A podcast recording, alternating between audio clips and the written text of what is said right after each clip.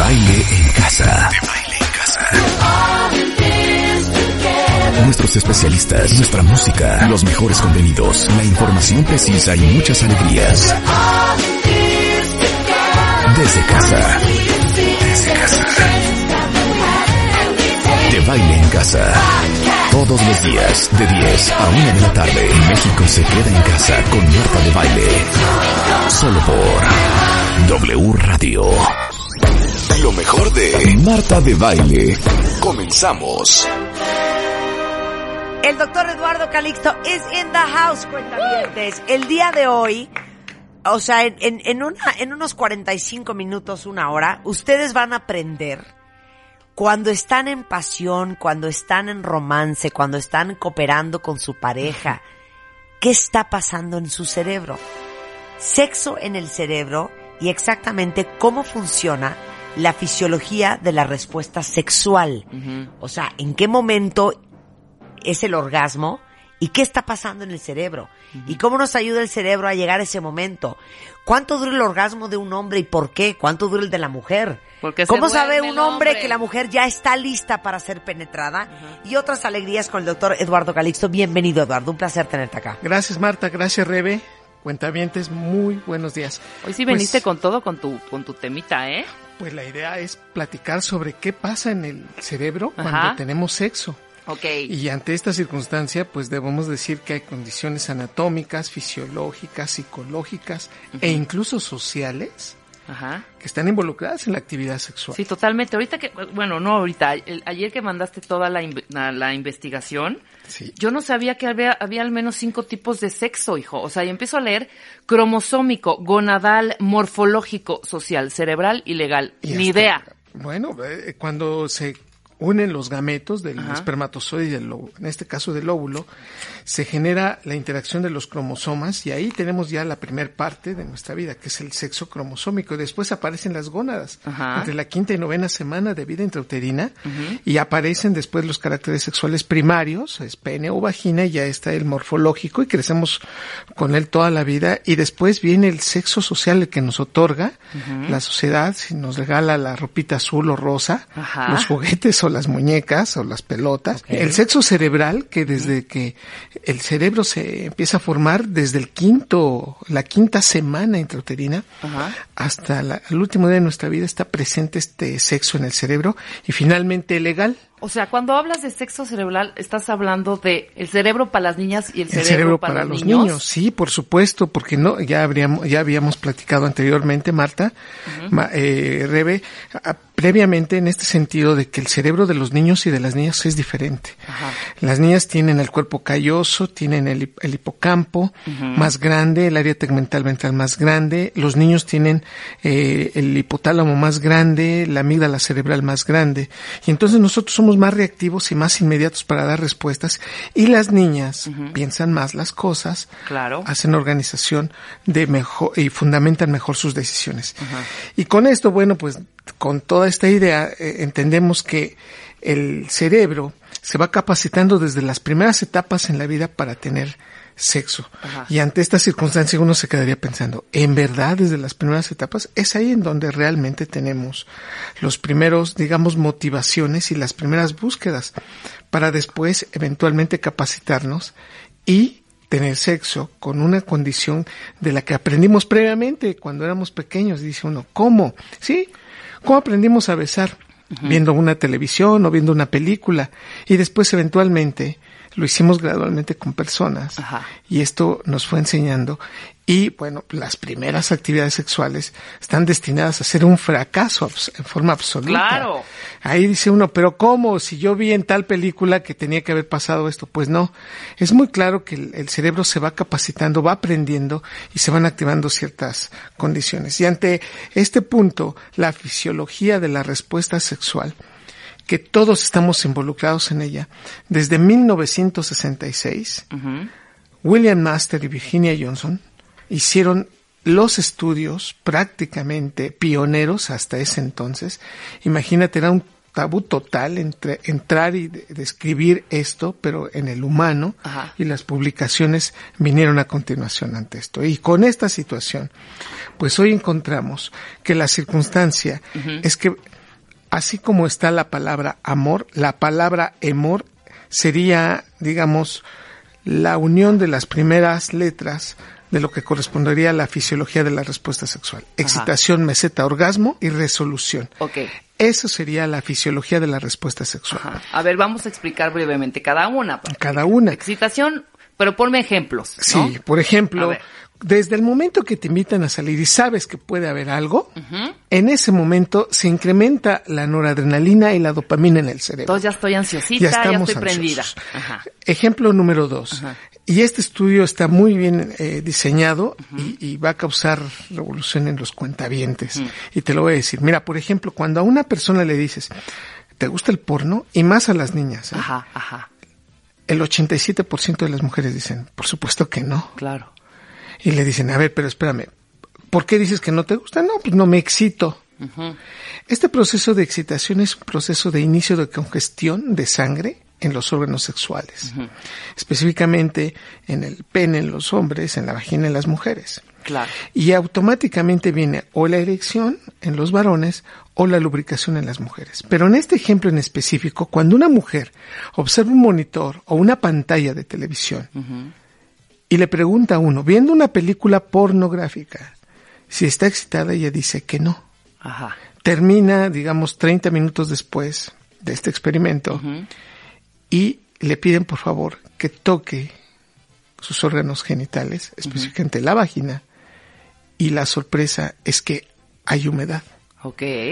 Entonces, la mujer definió desde el punto de vista consciente que no estaba excitada, pero, fisiológicamente, sí. el proceso generó una lubricación que si, sin que ella lo hubiera querido, se dio esta lubricación y automáticamente nos damos cuenta que sí hubo excitación. Ok. De este 87%, estamos hablando que prácticamente todas lubricaron en el proceso de ver una película pornográfica cuando decían que, Que no, no, les estaban gustaba. excitadas, exactamente, que no Totalmente. les provocaba nada. Ahora dime, Sí. la excitación en el hombre y en la mujer es diferente, o sea, los Totalmente. totalmente diferente. Sí. Tengo que decir que los hombres nos excitamos más rápidamente que las O mujeres. sea, tienen un cerebro más cochino que las mujeres. Por ¿o supuesto, cómo? somos más sexosos. ¿En qué radica eso? Las diferencias primero en el cerebro y la segunda en las hormonas. Ok. Las diferencias en cuanto al cerebro es que nosotros tenemos un hipotálamo más, más grande y una amígdala cerebral más grande.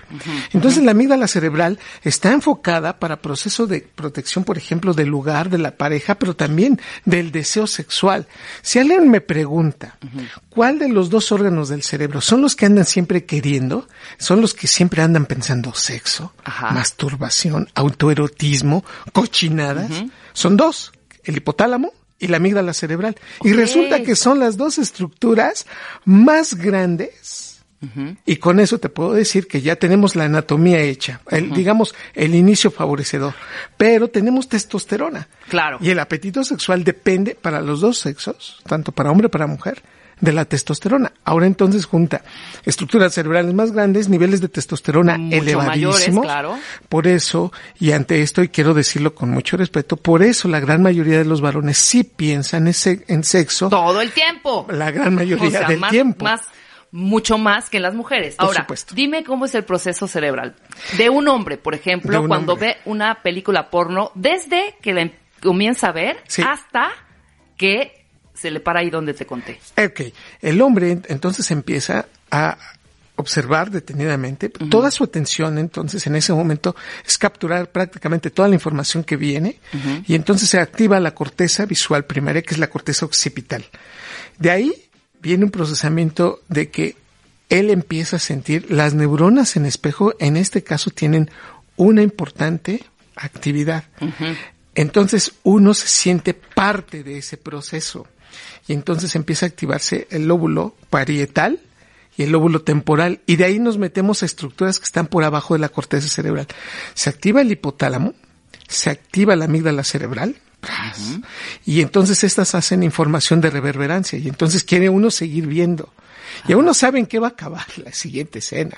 Y sabe, aunque no haya visto la película, Ajá. y sabe perfectamente qué es lo que viene, pero lo, lo, lo asocia a eventos propios y entonces entra el hipocampo, las memorias, la fantasía, el deseo. Ok. La gente que tiene la capacidad de controlar la película, la puede atrasar, puede parar la escena o puede adelantarla, dependiendo de qué, de la motivación que en ese momento trae. Sí, claro. Es evidente que ante esa circunstancia de la emoción, se empieza a liberar en el área ventral y en el núcleo accumbens dopamina y empieza a disminuir el proceso consciente, inteligente, natural que tiene la corteza prefrontal. Entonces te empiezan a ir los frenos.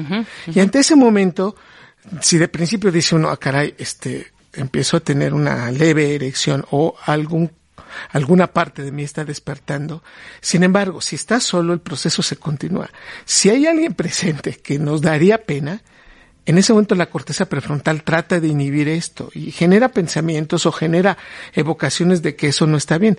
Sin embargo, entre más dopamina libera el núcleo área tegmental ventral y la amígdala empieza a activarse más, la corteza prefrontal se va. Claro. Y ante esta circunstancia, ver porno nos disminuye la inteligencia, nos disminuye los procesos. Sí, te vas como hilo de media. Claro. Vale, gorro. De- ajá, en ese punto. Ahí no puedes parar. No hay nadie inteligente en la cama. Esta circunstancia nos quita los aspectos objetivos de razonamiento, de freno real y de estímulo social, se nos quitan. Entonces te dicen, oye, y esta es la motivación, digo, me paso un ejemplo y ahorita me regreso al de la película, que cuando están en el cine, dice, oye, pero es que nos están viendo, nadie nos ve. Ajá. O en el coche, oye, ¿qué te pasa? ¿Qué vas a pensar de mí? No, no estoy pensando nada. Nada, claro, Entonces, claro. en esas circunstancias se está yendo el proceso inteligente de la corteza prefrontal. Se meten los ganglios basales, empiezan a hacer actividades y conductas repetitivas. Si tú te preguntas, ¿por qué la mano está en esa parte? Sí. ¿Por qué estás abrazando de tal manera y estrujas de una manera distinta a cuando hay alguien? Son los ganglios basales los que se están metiendo. Realmente no piensas objetivamente los movimientos. Si el proceso continúa, entonces se mete la médula espinal y empiezas a generar movimientos pélvicos que tú dices, bueno, eh, yo no, yo no hago eso. Cuando estás en la viendo la película pornográfica y los actores que sí se excitan y se meten los movimientos pélvicos porque ya hay una interacción entre corteza cerebral y médula espinal. Y entonces finalmente el giro del cíngulo cambia prácticamente la, o sea, el- la ejecución de muchos movimientos con relación a la condición ambiental. ¿Qué significa esto? Esto significa que nos vale lo que está pasando alrededor y nos enfocamos en lo que estamos haciendo en ese momento sexualmente. Se nos quitan los dolores. Sí. En ese momento decía, oye, pero me dolía la rodilla o- Claro. o, no te O dolía tenía la rodilla cólico. A se te fue cólico. Se te va. Se te va totalmente. Y además, la corteza insular se mete y entran los estímulos auditivos, los estímulos de sabor con mayor intensidad. Entonces, una palabra que dices en ese momento es tan fuerte, la corteza insular se la, ma- se la manda a la amígdala cerebral, se la regresa al hipocampo y inmediatamente el proceso es más intenso y ahí ya no puedes parar. Sí, no claro. paras. Y la corteza Y si insular suena el teléfono, sigue. ¿qué pasa con la corteza insular? No, la corteza insular Es que dice estamos- sigue. Es que si te das cuenta, ahorita es el hombre. La mujer lo va a describir ahorita, porque Sí, seguro claro. la mujer sí en dos patadas se desconcentra. Hablemos de la desconcentración también. Sí, Sí, por es supuesto. diferente en los hombres. en Ok, entonces la corteza insular Sí. En ese momento está capturando con mayor intensidad los sonidos, los sabores y los estímulos reforzadores. Y te estás prendiendo más. Por supuesto, no es lo mismo, y lo voy a decir con todo respeto, que veas unos, por ejemplo, unos boxers que te llegan casi al tobillo, ¿no? Con respecto a una tanga que incrementa el volumen y que entre más pequeña, pues es evidente que incrementa más la liberación de dopamina y de noradrenalina. Sí, Entonces, ahí la excitación viene mucho del proceso de liberación de estos dos, un incremento en la congestión de sangre y una activación a nivel cerebral. Y estas circunstancias van generando gradualmente el proceso cada vez más grande. Por lo tanto, el entorno y la expectativa sí se involucran mucho en el proceso de excitación. No es lo mismo que te excites en el coche, que en tu recámara, que en el cine, que en la iglesia, perdón, cuentavientes. que en un hotel de paso. Que no, te le pasa. Y, y ante esa- O sea, solo o, o- o acompañado. Sí. Por ¿no? supuesto. Exacto. O acompañados. Ante esta circunstancia, ese proceso que hace el cerebro y que motiva esta interacción genera una, de, de- nuevo, reverberancia y por eso también depende mucho de los aspectos psicológicos y de la madurez también cerebral. Pero no obstante eso, todos nos vamos a excitar en algún momento de nuestra vida y lo digo con todo respeto, aunque no tenga usted experiencia previa, aunque tenga la salud mental que usted tenga y que tenga también usted los compañeros sexuales que hayan tenido, este proceso va a generar excitación si usted tiene una expectativa muy grande y el entorno lo favorece. Claro. Ahora las, ahora las mujeres. Ahora ¿Cómo ya vamos con las mujeres. Sí. ¿Cómo se excitan las Vamos- mujeres? Vamos a la excitación A de las diferencia de, mujeres. los hombres. Los hombres nos excitamos en cuestión de 4 a 7 segundos. Los hombres. Las mujeres el proceso lo llevan hasta 3 a 4 minutos.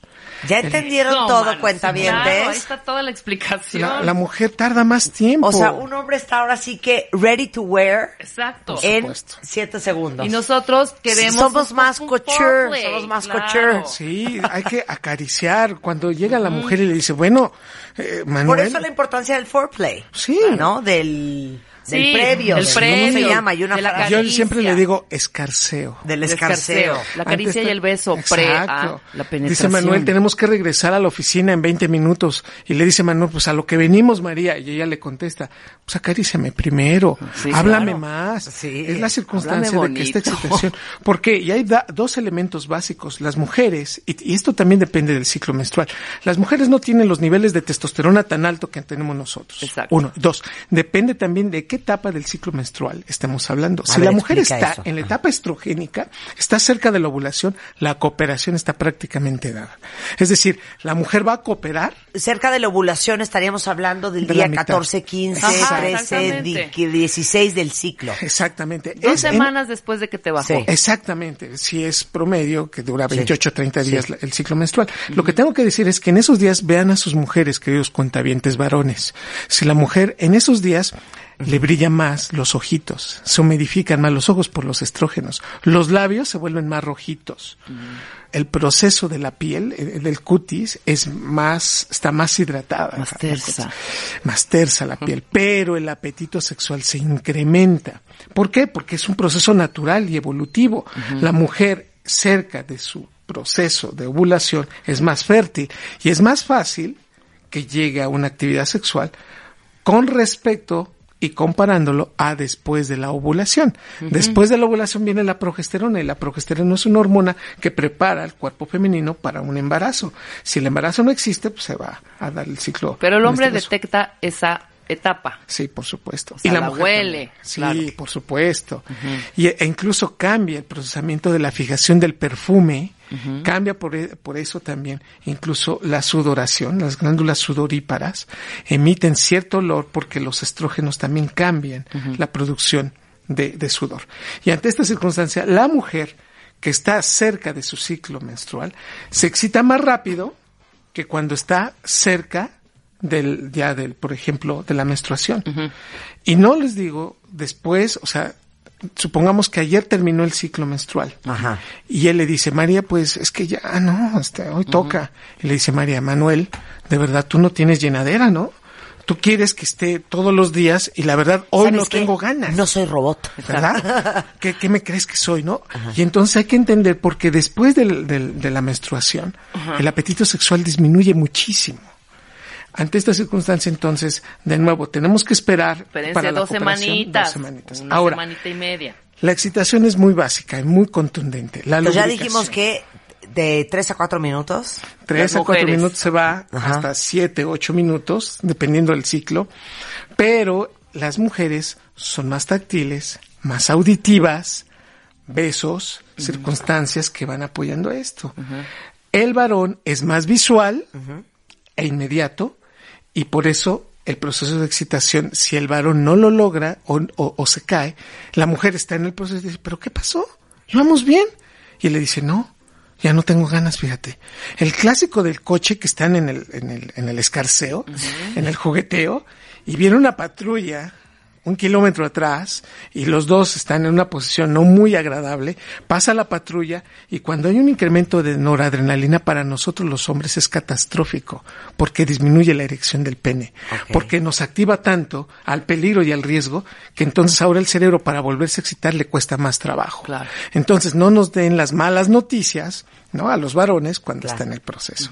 Y entonces la mujer antes Pues yo diría, paréntesis, no las malas noticias, pues no contesten el teléfono. Exacto, en ese No vayan a ver al niño, porque, ok, ya después ya va a estar muy difícil. va, Volver va a prender complicarse en la demasiado. estufa. Claro. Y con esto debo decir que las mujeres después de la lubricación, las paredes de la vagina empiezan a ceder un espacio. Naturalmente, y esto es en el tercio, y el cervix empieza a elevarse poco a poco. Es decir, el espacio vaginal empieza a tener y a generar gradualmente un incremento, se dilata esto, la, se llena más de sangre y si no hay un orgasmo es por eso que se da una enfermedad que se llama inflama- inflamación pélvica crónica. Muchas señoras van con los médicos, con los ginecólogos, diciendo que les duele después de las 5 de la tarde el abdomen y que tienen que incluso desabrocharse el pantalón porque les duele el abdomen. Y uno les dice, ¿pero por qué? Porque precisamente se excitan pero no resuelven, no tienen orgasmo y se queda la sangre mucho tiempo ahí y genera inflamaciones pélvicas a, a largo plazo. Ahora, nada más dime una cosa. Sí. Cuando el, el cervix y toda el área genital de la mujer se empieza a llenar de sangre y se empieza a... Hay una palabra muy técnica, muy bonita, a, digamos que a, ro- a ¿Cuál? engorge. ¿Cómo se dirá? Engorge. Incremente, Co- como digamos, que se... paso congestiona. Se llena, se- Como grosor. congestiona. se como inflama, sí, se- ajá. ¿no? Algo así. Sí. ¿Quién manda la señal del cerebro? Totalmente la noradrenalina, que manda a su vez liberación de adrenalina por las glándulas Ajá. suprarrenales y entonces Vamos, venga. empieza a cambiar, incluso nos ponemos eh, chapeaditos, Sí. la pupila se dilata, disminuye la atención a los estímulos externos, disminuye la motilidad intestinal, incrementa la frecuencia respiratoria, incrementa la frecuencia cardíaca y se empieza a vasodilatar, es decir, empieza a incrementar sangre en todos los órganos sexuales externos e internos. Y la lubricación se empieza a dar. Y esto también depende muchísimo, y aquí también de lo nuevo, Marta, que, que está saliendo al campo de las neurociencias. Hoy se encuentra claramente precisado que la mujer, entre más le gusta la pareja, Sí. más se excita. Ustedes van a decir, ay doctor, pues el hilo negro de la sexualidad. Claro, pues no es obvio. No. Aquí mucha gente pensaba que por el hecho de estar con esa persona por mucho tiempo los niveles de excitación disminuyen, pero si te gusta, la excitación es más y el orgasmo incluso es más intenso.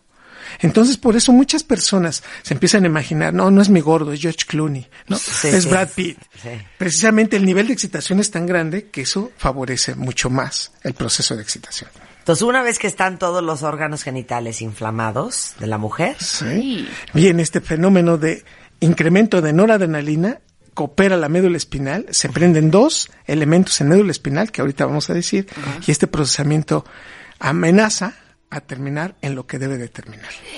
Dios mío, Chale. por eso es tan difícil. Regresando del corte les vamos a explicar por qué el orgasmo se complica en las mujeres más que en los hombres. Al regresar en W Radio con Eduardo Calixto, nuestro neurofisiólogo. Estás escuchando lo mejor de Marta de Baile. Continuamos. Marta de Baile en W. Celebrando el 90 aniversario de W Radio.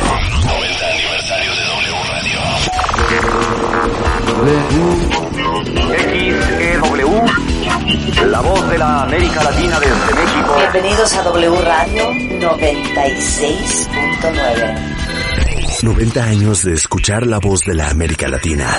90 años haciendo historia. Amiguitos de la República, La hora azul. esta apasionante historia de la W. XEW. El mundo cambia. Nosotros evolucionamos. Y con esto, si ustedes están listos, nosotros también. Y hoy, en W Radio, comenzamos. W Radio 90 aniversario. 90 aniversario de W Radio. Vamos a escucharnos. Estás escuchando lo mejor de Marta de Baile. Regresamos. Estamos de regreso en W Radio, estamos hablando con Eduardo Calixto, nuestro neurofisiólogo, que si no tienen el libro lo tienen que comprar. Se llama Neurotweets. Cápsulas de neurociencias en 140 caracteres. No saben qué divertido libro, van a perder muchísimo el cerebro humano de una forma como súper divertida y súper fácil y súper amigable. Y eso es de los editores Interwriters. Interwriters y se llama Neurotweets, para que lo busquen. Pero estamos hablando del el cerebro sexual. ¿Cómo sucede el sexo en el cerebro? ¿Cómo se excita un hombre? ¿Cómo se excita una mujer? Y bueno, de los grandes hallazgos de esta conversación ahorita con Eduardo es que un hombre tarda en excitarse más o menos 6-7 segundos. Sí. Y una mujer 6-7 minutos. Sí.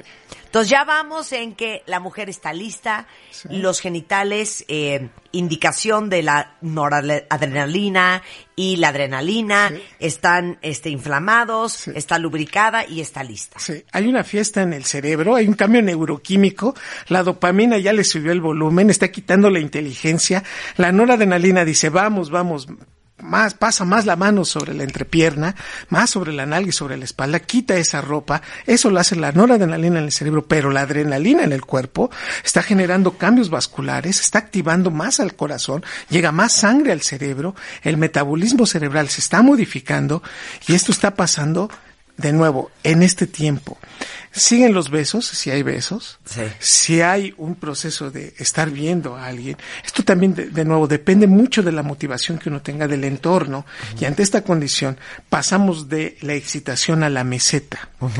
A esta fase de meseta, que puede durar mucho o puede durar muy poco, esto también depende del grado de excitación que uno haya tenido, de la expectativa que haya tenido, de que te guste la persona. Entonces, la meseta, en la meseta, el pene está totalmente erecto. Ajá. Ahora sí, es una Flecha. actividad tan Sí. fuerte y prácticamente hemos perdido el control prefrontal. En ese momento, si alguien le pregunta, ¿cuánto es 8 por 4? En ese momento no puede Ok, contestarlo. es, eso de, pe- de perder el control prefrontal es el córtex prefrontal, de la parte de la razón del cerebro. Totalmente. Pero entonces, esa es la etapa, que es una etapa bien bizarra, cuentavientes. Piénsenlo. Entras como en un trance. Sí. Ya sabes, estás como en un trance, como en una fantasía, Sí, como en totalmente. una en una locura, como ido. Ves Es eso. y no ves. Sí. O sea, realmente lo que está en tu entorno Sí, estás en un rol. totalmente es, es ajeno ya al proceso. Y, y- y entonces te interesa y no la persona que está junto Sí. a ti. Entonces es una dicotomía Sí, ya estás en un trip. que estás totalmente alejado de este evento. Eso es en la meseta. Ese es en la meseta. Ok. En la mujer se llama plétora, imagínate la palabra, Sí. o plataforma orgásmica se forma. El introito vaginal, que es la entrada de la vagina, se inflama. Ajá. Cuentavientes, tanto hombres como mujeres, entiendan esto. Si ustedes van y penetran, va a doler o no va a excitar a la mujer. Hay que esperarse a que esta plétora se dé. La vagina se cierra un poco en la entrada y se abre en el fondo. ¿Esto qué significa? Que cuando el pene pasa erecto, muy erecto, y distiende este edema transitorio, De la entrada. claro, genera muchísimo placer. Pero eso pasa hasta que las mujeres están en la plétora. En la plétora, Por en la eso así de, meseta. pues, ¿te esperas? O ¿Sí? sea, ¿me permites? No, pero- Todavía no. Pero es que tenemos que regresar a la oficina. Pero compañero, es que todavía no termino de excitarme. No Pero Bedoya, aún no estoy en la plétora. Exactamente. Y esa circunstancia es en donde falla mucho esta interacción. Y el cerebro de la mujer está generando tanta liberación en este momento ya de oxitocina. Está liberando tanto óxido nítrico Sí. Que ese proceso se está favoreciendo. Está cambiando a nivel neuroquímico el cuerpo. Pero fíjense qué linda soy, cuentavientes, hombres que escuchan este programa. ¿Cómo pueden ellos saber que la mujer ya está en la plétora? Sí. Porque de repente, si ustedes quieren ya cooperar y penetrar muy pronto, seguramente alguna vez alguna mujer les ha dicho, espérate, no, no estoy lista. Y ese no estoy lista que decimos las mujeres, inconscientemente sabemos que no hemos llegado a la plétora. Por ¿no? supuesto. Pero entonces, ¿cómo puede saber un hombre que ya está su mujer ahí? en una introducción muy pequeña y el grado de excitación, de placer que se puede generar. Si usted penetra, querido cuentaviente varón, y no observa placer en la mujer, espere más. Tiene que excitar más y que esto llegue a la meseta. Claro. Porque usted ya llegó a esta meseta claro. hace un minuto. Claro. Y en esta circunstancia hay que besar más. O algo Hay muy interesante también que se puede dar, Sí. que la mujer ya está en la plétora Sí. y entonces dices, ya, ya, ya, ya. Y él, eh, eh, Y él, no, espérate, espera, no, espérame. que ya. Ya, Sí, estamos claro. en el momento claro. Y ante esta circunstancia tenemos que ir viendo que los dos deben ser rítmicos y deben ser, en este aspecto, ir conociéndose Sí, mejor. y leyéndose. Por supuesto. Y con esta circunstancia, la médula espinal se involucra generando dos reflejos, uno a nivel sacro y uno a nivel lumbar. A ver. Y entonces al nivel sacro genera movimientos y genera que en ese momento en las mujeres el clítoris se retraiga discretamente, se esconde. Es como un juego muy interesante de me escondo para que me estimules, hay que sacar un poquito más y el varón tiene una erección más grande, más fuerte que en ese momento se tiene que aprovechar. Estos reflejos, hay que entenderlo, para los varones no duran más de 15 minutos y perdón compañeros, porque habrá gente que me diga, no, no, doctor Calixto, yo puedo durar 40 minutos, es Superman. La gran mayoría de nosotros Sí. no podemos mantener este proceso. Necesitamos muchísima estimulación porque por sí solo la excitación se va a caer y la meseta se puede caer en 15 minutos. Ese es por el reflejo del sacro. del sacro. Y se activa la el proceso lumbar y entonces empiezan ahora sí movimientos pélvicos que uno nunca se hubiera imaginado que uno tiene. Cuando uno ve una, una, una película pornográfica y dice, y ve a los actores y dice uno, ah, caray, yo hago eso, y te dice María, sí, sí lo haces, Manuel. ¿De verdad te, cae que si lo hago? Sí. E, e incluso si se graba uno en esa, en esa parte, se dará uno cuenta que es unos movimientos. ¿Qué dices? tan ¿Y fuera eso de dónde? ¿De dónde hago eso? Sí, Pero es que casi semi, semi involuntario. Totalmente. Porque es un reflejo a nivel pélvico que está empujando al pene para, para penetrar más y a la mujer para producir que la penetración sea más intensa. Y con esto nos O sea, damos los movimientos copulatorios Sí. son casi casi un reflejo de médula espinal. de la El médula espinal sí. a través de las lumbares. Sí, y la, y la fiesta en el cerebro es el hipotálamo activo liberando hormonas, ¿sí? Es la amígdala cerebral diciendo, sí, continúa, es, son los ganglios basales, en muévete de este lado, la mano por acá, la mano por allá. La corteza prefrontal ya está ida, está noqueada en ese momento. En el trip. Totalmente. El área tegmental ventral y el núcleo accumbens liberando dopamina, inhibiendo la corteza prefrontal, y es una retroalimentación tan amplia, tan constante, que empieza uno a sudar, que empieza uno a resecarse la boca, que en ese momento está pensando en muchísimas cosas y sin poner atención en realidad en detalles. ¿no? Y entonces viene la parte más intensa, que es el orgasmo. Y en el orgasmo hay unas grandes diferencias entre el hombre y la mujer. En el orgasmo viene dos fases. La primera es una liberación de oxitocina. Sin oxitocina no hay orgasmo. Y esta oxitocina es liberada por el hipotálamo. La paradoja de la vida es que nosotros los varones, teniendo más grande el hipotálamo, la mujer libera más oxitocina. Uno. Dos. El área tegmental ventral es 75% más grande en el cerebro de las mujeres. Junten estas dos cosas. El orgasmo en el varón, su orgasmo, dura de 5 a 7 segundos. ¿Cómo? El tiempo que tardaste para excitarte es el tiempo promedio en que dura tu orgasmo, 5 a 7 segundos. Y la mujer, el orgasmo de la mujer puede durar de 12 a 15 segundos. No, bueno, esta es una diferencia fundamental, sí, claro. Y en este punto, el hombre, hay dos momentos básicos. Se empieza a congestionar de líquido sus conductos seminales, que él ya tiene la idea, presiente y ya percibe la inminente llegada del orgasmo. La primera fase. Y la segunda es la entrada del cerebro. Se libera tanta oxitocina y tanta endorfina que da muchísima felicidad. Se libera tanta dopamina que en ese momento usted puede pedir cualquier cosa cuentaviente mujer y se la van a cumplir porque no hay freno. Ok, entonces, el, el inmenso placer que sienten ustedes los hombres cuando tienen un orgasmo, en realidad el orgasmo se siente en el cerebro. Por supuesto. Y cuando sienten eso de que me voy a morir, es que el cerebro está liberando dopamina. Noradrenalina, oxitocina y endorfinas. Inmediatamente después de esto, anandamida, se oye feo pero así se llama, anandamida, que nos resuelve rapidísimo y nos tranquiliza. Entonces un estado de motivación, euforia, con tranquilidad. Da muchísima, incluso como comezón en el cuerpo y una sensación de me voy a dormir, Sí, me voy a morir. Claro, pas- estoy ¿qué agotado. pasó? Me gustaría O qué paz. Sí, qué paz. Entonces, noradrenalina, dopamina, oxitocina No, anandamida, ¿sí? y luego entra la anandamida. Exactamente. Y ahí es donde... Ay, a ver, pásate un cigarro. Exactamente. Se asocia el placer con otras cosas. La gran mayoría de nosotros, los varones, este proceso lo resolvemos y fíjense nada más, 76% de los varones después de un orgasmo se duerme. Claro. ¿Por qué? Porque la liberación de anandamida y el esfuerzo y el gasto metabólico que acaba de tener, las pulsaciones que le llegaron a 100 latidos por minuto, la frecuencia respiratoria que tuvo de casi 35 por minuto, lo tiene que tranquilizar, lo tiene que calmar en los siguientes minutos. Entonces, Claro. cuando les empiece la flojera post-orgasmo, ya saben que ya entró la anandamida en acción. Sí, no vayan a pensar que no les no las quieren. Es la O vale. ya les dio Sí, sueño. Es un neurotransmisor que está provocando eso. Sí, Ok. pero lo interesante de esto es que las mujeres liberan menos anan- anandamida posorgásmica. Sí, nosotros ahí estamos chingui chingui chingui, ¿no? Sí, y entonces ella dice, bueno, ya, mi ah, amor, estoy ya despiértate, abrázame aunque sea. Exacto, el güey ya volteado de espalda. Por supuesto, el otro ya está entrando en sueño de ondas lentas, Sí. ¿no? Está ya quedándose dormido. La mujer tiene una necesidad de que la abracen, de que le hablen. Claro. De que le retroalimenten lo hermoso que ha sido ese momento. Es una necesidad neurobiológica que tiene la mujer.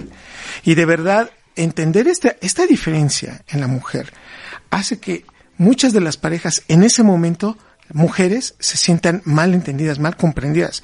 Porque el primer análisis que se dice, solamente me quería para esto. Claro. O sea, no me y hasta usadas, iba a decir Sí, yo. por Claro. supuesto. Entonces, las mujeres liberan menos anandamida. Anandamida. Pero la misma cantidad de neurotransmisores durante el orgasmo. más oxitocina y más dopamina en la mujer. Por eso es más intenso el orgasmo y tardan en resolverlo ellas, lo, lo resuelven menos rápido, o sea, lo hacen más rápido que nosotros los varones. Por eso nosotros, los varones, después de un orgasmo, nos apagamos, bajamos el switch. Las mujeres, si las sigue uno excitando, pueden entrar otra vez en meseta y pueden llegar a un orgasmo otra vez y otra vez y otra vez. Oiga, doctor, y otra vez. No, doctor, y dice más tenilloso, y otra vez, ¿no?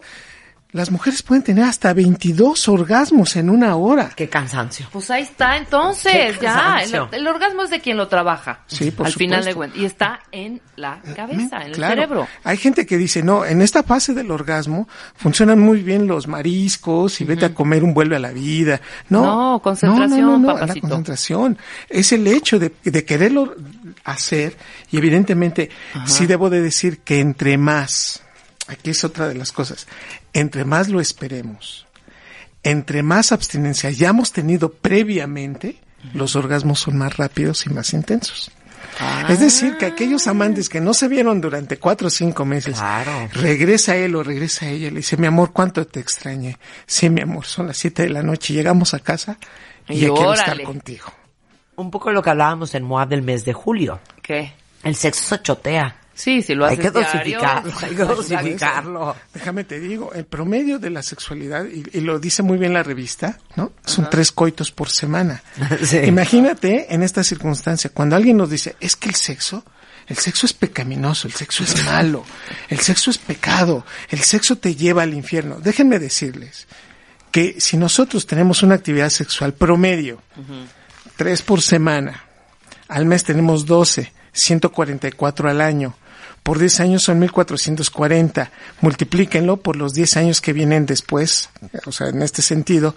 Bueno, vamos a rendir en nuestra vida sexual promedio entre 13.000 a 14.440 coitos en nuestra vida. Ajá. ¿Cuántos hijos piensan tener? ¿Cuántos hijos pensamos tener? ¿Uno, dos? Esto no corresponde ni al 0.1% de lo que es y para lo que serviría el sexo. Claro. Entonces el sexo tiene un proceso de motivación, de salud. Se incrementa la producción de endorfinas y nos hace sentir bien, se incrementa la autoestima.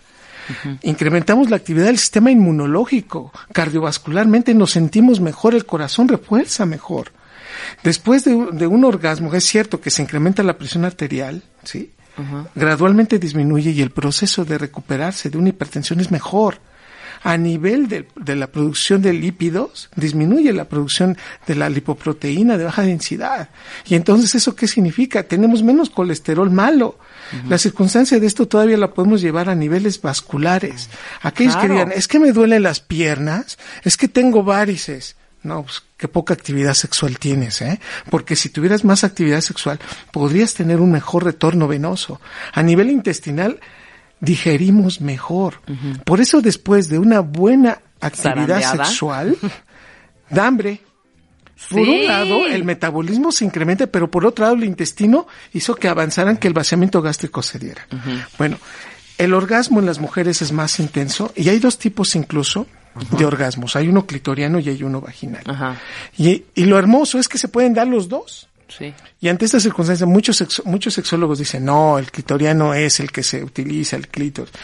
Yo tengo que decir que así, sí existe el punto G, existe, que existe este proceso de lubricación y de activación, pero en las mujeres el proceso es todavía más intenso. Ya está estudiado.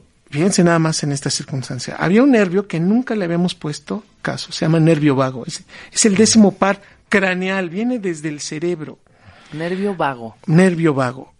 Ese modula la actividad cardíaca, disminuye la actividad cardíaca, cambia la secreción de los pulmones, modifica el, mo- el movimiento intestinal.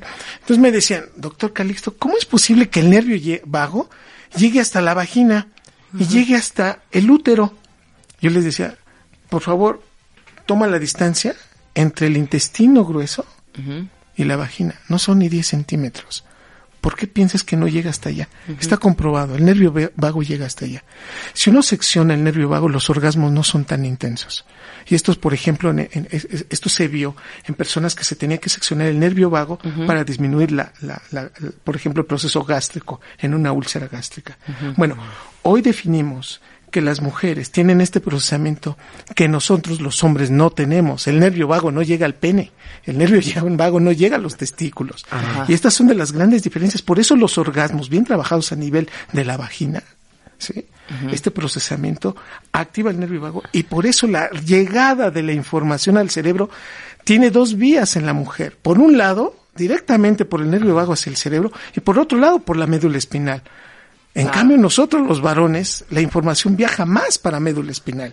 Grandes diferencias fundamentales. Bueno, después de este orgasmo viene la resolución, viene la calma. Entonces, Eh, Nada más una pregunta. Nada más que se acabe ¿En, el en toque. cuánto tiempo se va la prolactina del sistema del hombre? ¿O cómo? ¿En No, cuánto eh, tiempo pasa el ah, efecto? ¿cuánto pasa? El efecto, hasta 15 minutos.